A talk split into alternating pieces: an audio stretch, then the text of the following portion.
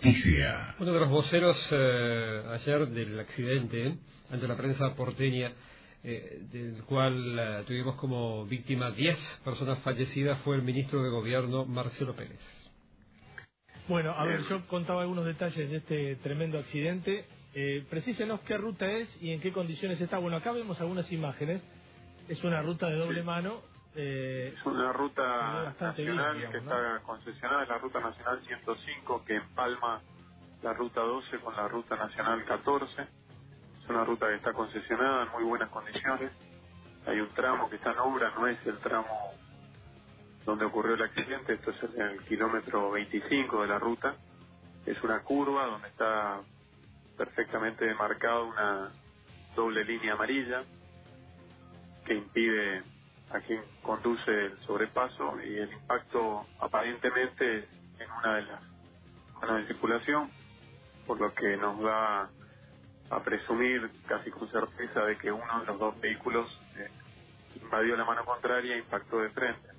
Como consecuencia del impacto, ambos vehículos, ambos rodados se prenden fuego y, bueno, infelizmente sus ocupantes de ambos vehículos, si es en total, eh, terminan falleciendo casi nada. ¿Esta es una ruta donde habitualmente suceden este tipo de accidentes?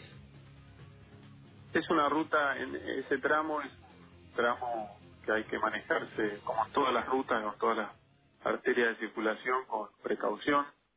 Hay límites de velocidad que se deben respetar. El factor humano en todos estos accidentes es preponderante. Sí. Y el factor humano está en el 90% de los accidentes. Sí, claro. Eh, las rutas en todo nuestro país, pero especialmente en nuestra región, son rutas intensamente transitadas y consecuentemente hay que transitar con conducir con precaución.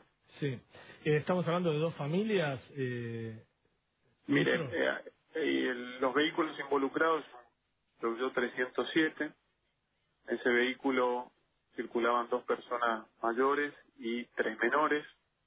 Eh, el dominio de ese vehículo en el impacto se cae, entonces se logra identificar ese dominio y aparentemente sería una familia de General Pico La Pampa. Sí. Y el otro vehículo es un Renault Duster que presumimos que puede ser eh, un rodado que pasó cinco minutos antes por el peaje que está aproximadamente a dos kilómetros del lugar, pero no tenemos todavía certeza de, de si es ese rodado o no, las pericias arrojarán si pertenece al, al mismo vehículo que fue registrado por el peaje.